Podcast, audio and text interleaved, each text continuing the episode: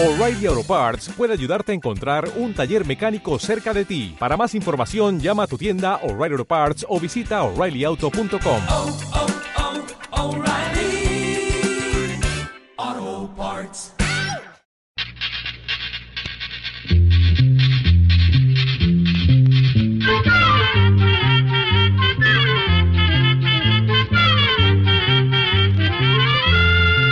Llegó pa' llegó la escuela, llegó la escuela, llegó por radio.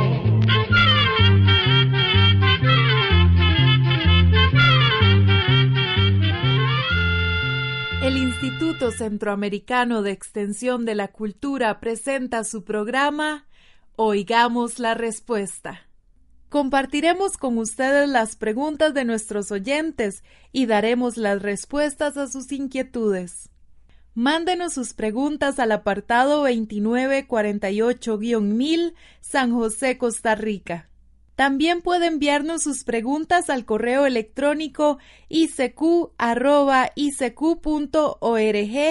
o encuéntrenos en Facebook como Oigamos la Respuesta. O llámenos por teléfono, código de área 506, número 2225-5338 o 2225-5438 En el programa de hoy les contaremos algo sobre la tan temida plaga de la langosta. Los estragos causados por la langosta se conocen desde hace miles de años.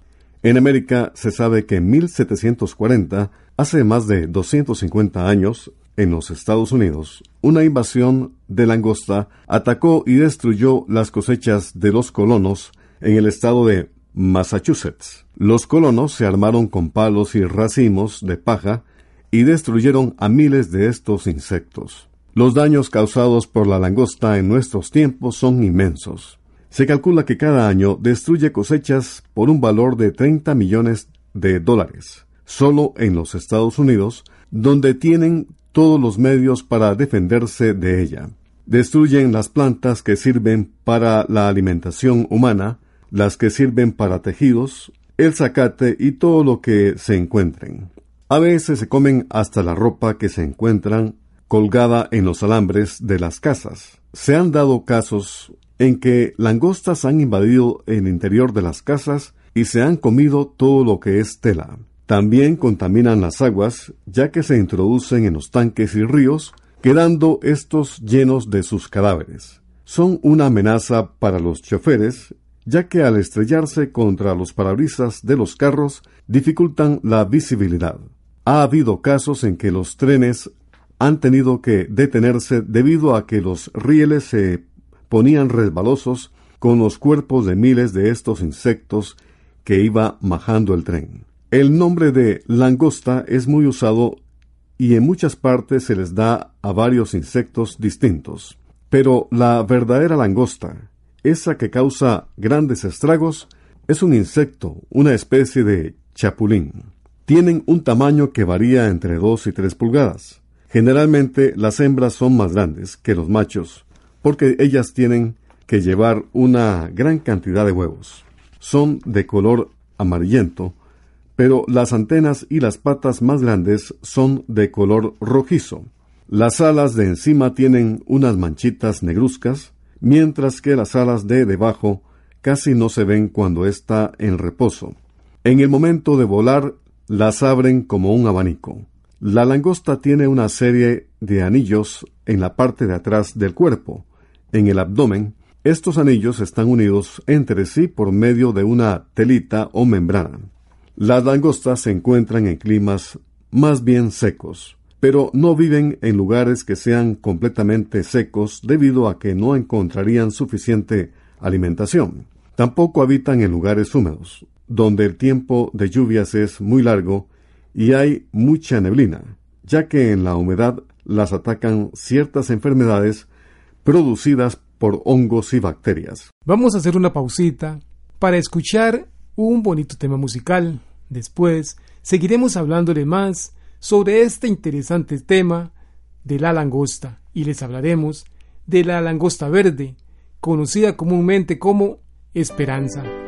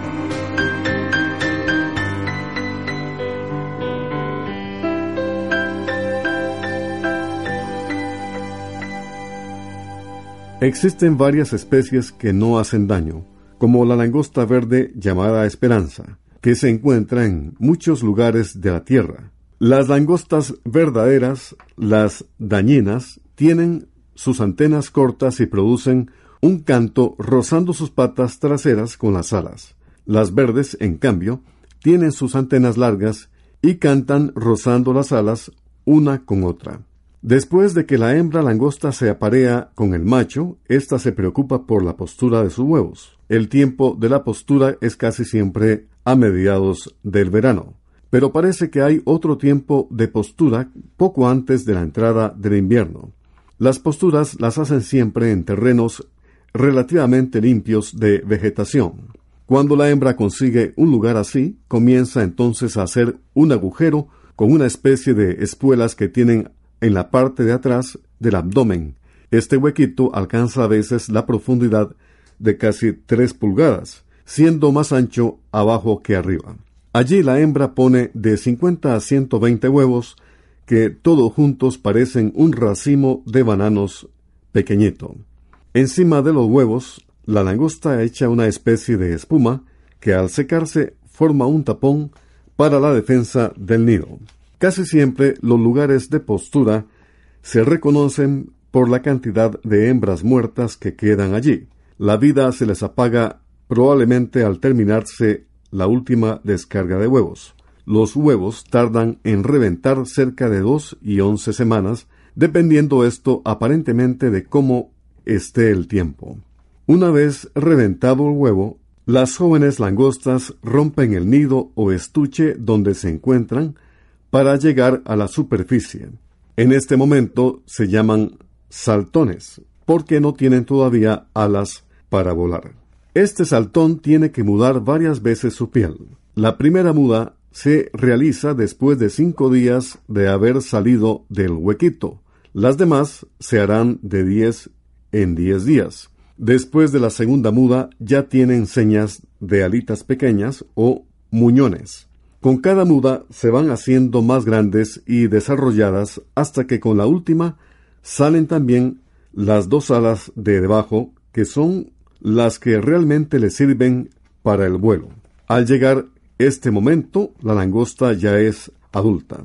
Todas las langostas, al tener ya bien desarrolladas sus alas, hacen vuelos cortos. Esto los hacen en busca de comida o lugares más confortables. Pero a veces sucede que se juntan miles de langostas que se lanzan al vuelo, formando inmensas nubes. No se sabe exactamente por qué se forman de repente estas nubes. Resulta que durante las horas más calientes del día, unas pocas comienzan a volar de un lado para el otro. Poco a poco se les juntan otras y en pocos días casi todos los adultos resultan volando. Pero vuelan sin ninguna dirección y se paran nuevamente en el mismo lugar de donde se levantan. De pronto viene un día cuando, al parecer sin razón, las langostas se convierten en una manada que vuela en formación y se dirige hacia lugares desconocidos. De allí en adelante se manejarán siempre juntas. Al parecer tienen un jefe, pero cada langosta obedece a aquellos que se encuentran más cerca de ella. Cuando el jefe comienza su vuelo o cambia de dirección, todos los demás lo siguen sin vacilar y en perfecta formación.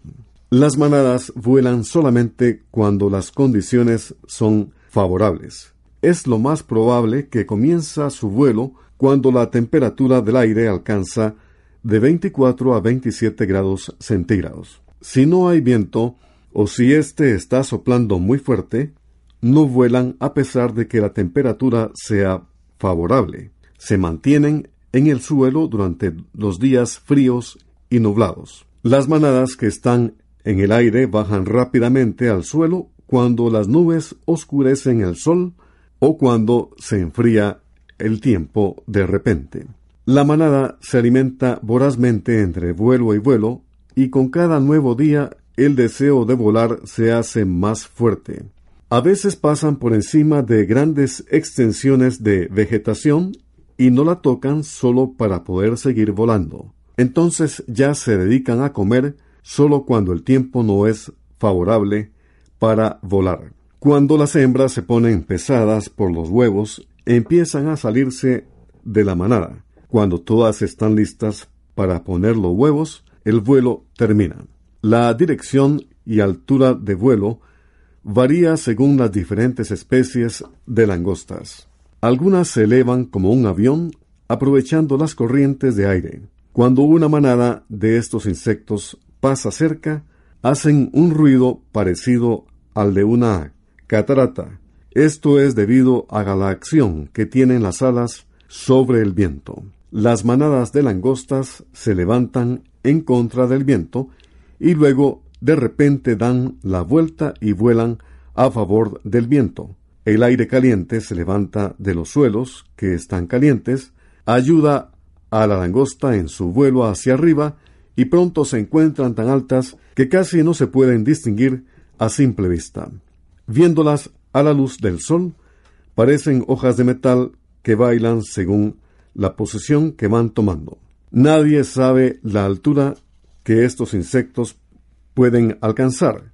Sin embargo, algunos pilotos de avión nos han dicho que se han encontrado con miles de langostas a grandes alturas. Las manadas de unas langostas que hay de alas claras pueden volar en contra, a favor o del lado de la corriente de aire. Tienen la costumbre de volar hacia el este en las montañas. Durante el mediodía vuelan en todas las direcciones y en la tarde vuelan hacia el oeste. Por estudios que se han hecho, se cree que cuando el tiempo está caliente, las langostas tienden a volar en una dirección día tras día, y cuando está el tiempo frío, tienden a volar en otra dirección. Algunas especies vuelan durante la noche, especialmente en los veranos, en que el tiempo es demasiado caliente, pero estos vuelos son cortos y sin mucha importancia. La langosta tiene muchos enemigos naturales que ayudan al hombre a encontrarla. Estos enemigos naturales evitan la formación de grandes manadas y la destrucción que éstas causan. Algunos enemigos de la langosta las atacan cuando todavía son saltones. Otros las atacan ya en estado adulto. Otros atacan los huevos. Entre los enemigos naturales más poderosos que tienen las langostas, podemos contar con varias moscas como las moscas de la carne, moscas abeja, abejas del suelo, ratones, escorpiones, pájaros y las enfermedades producidas por los hongos y las bacterias. La mosca de la carne pone sus huevos en las langostas. Allí se desarrollan hasta formarse los gusanitos. Estos gusanitos se alimentan de los contenidos del cuerpo de la langosta hasta que llegan a los órganos y les producen la muerte. Cuando estas moscas existen en gran cantidad, matan a muchísimas langostas. Esta mosca es un enemigo natural de la langosta que ayuda al hombre en el combate de esta.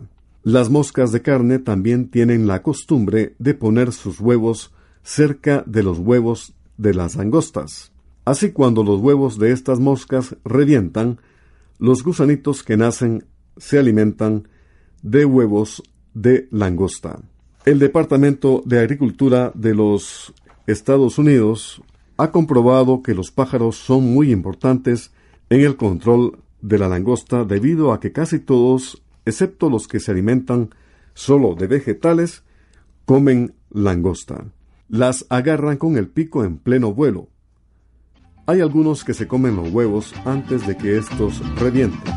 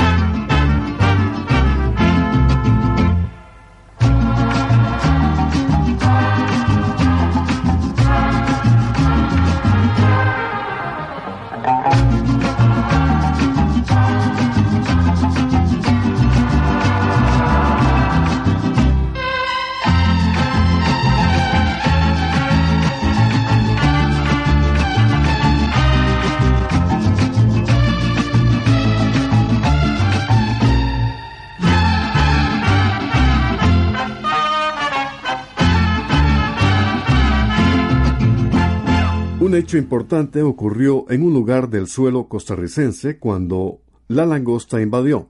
En un amanecer de tantos, se encontraban frente a una gran zanja varios ingenieros agrónomos encargados de combatir a esta terrible plaga, esperando, como ya es sabido, que las langostas empezaran su vuelo devastador. Cuando apenas las hubiera calentado el sol, cosa rara, Transcurrieron varios minutos después del amanecer que parecía caluroso y las langostas no se movieron. ¿Qué pasa? ¿Qué sucede? Se preguntaban los ingenieros. ¿Por qué no empiezan las langostas a caminar y a comer? Se acercaron a la mancha y notaron que las langostas estaban como dormidas. Les hicieron ruido y tampoco se movieron. Estaban muertas. No aguantando la curiosidad por este hecho, los ingenieros decidieron llevarse a un grupo de ellas.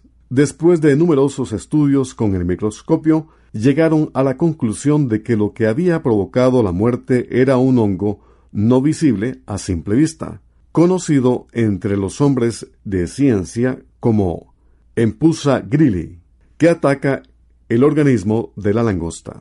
Otro caso parecido sucedió en la provincia de Guanacaste, al norte de Costa Rica, pero ahí lo que causó la muerte a las langostas fue un organismo microscópico que habita en la sangre de la langosta y que les produce la muerte. Desafortunadamente, las condiciones que tienen que existir para que estas enfermedades ataquen no siempre existen durante todos los años. Se han hecho ensayos para producir estas enfermedades para aplicarlas en el combate de langostas, sin embargo todos han fallado. En la época en que se presentan grandes ataques de langostas, el agricultor se hace esta pregunta ¿De dónde vinieron? Para comprender el aumento de la langosta de un año a otro, hay que tomar en cuenta la capacidad de producir huevos de la langosta hembra. En un solo periodo puede poner hasta 400 huevos, pero cuando el clima es desfavorable ponen menos. A veces solo 40. Esto nos hace llegar a la conclusión que los ataques de las langostas en gran número dependen de las condiciones del clima. Si el año anterior hubo buen clima, podremos decir que este año la cantidad de langosta va a aumentar. Si, por ejemplo, la cantidad de langosta fue de dos por cada vara cuadrada, y si este año el clima es favorable, se producirán entonces por ahí de cuatro por cada vara cuadrada. Sin embargo, esta cantidad no es alarmante. Pero si el año siguiente tiene el clima favorable, se podrá doblar nuevamente. Y así puede seguir hasta producirse una cantidad de langostas capaz de dañar cosechas enteras. Si llega a 80 insectos por cada vara cuadrada, entonces se podrá decir que ya no hay forma de controlar dicha plaga. El descubrimiento de insecticidas efectivos y métodos mejorados para la aplicación de estos le han dado al hombre un arma de importancia para protegerse contra la plaga de la langosta y defender sus cultivos. Pero para que el hombre pueda controlar efectivamente la langosta, no puede esperar a que ésta se convierta en una plaga. Tiene que empezar a combatirla apenas note su presencia cuando hay dos o tres langostas por vara cuadrada. No debe esperarse, por lo tanto, a que llegue a ochenta, pues, como ya dijimos, no se podrá hacer nada entonces. Lo primero que tiene que hacer el agricultor para combatir la plaga de langostas es determinar los lugares donde éstas han puesto sus huevos. Se les aplicará insecticida para que cuando los huevos revienten, las larvas que nazcan se encuentren con el veneno. Esta es la medida más favorable que se puede tomar, ya que cuando se ha desarrollado la langosta y puede volar, empieza el daño y para combatirla tendrá que utilizarse gran cantidad de insecticida. Y con esto hemos llegado al final de nuestra charla de hoy. Esperamos que haya sido del agrado de ustedes. Muchas gracias. Atención Control 146. Y así llegamos al final del programa del día de hoy. Los esperamos mañana en este su programa Oigamos la Respuesta. Mándenos sus preguntas al apartado 2948-1000 San José, Costa Rica. También puede enviarnos sus preguntas al correo electrónico icq.org o encuéntrenos en Facebook como Oigamos la Respuesta o llámenos por teléfono código de área 506, número 2225-5338 o 2225-5438. Recuerde que comprender lo comprensible es un derecho humano.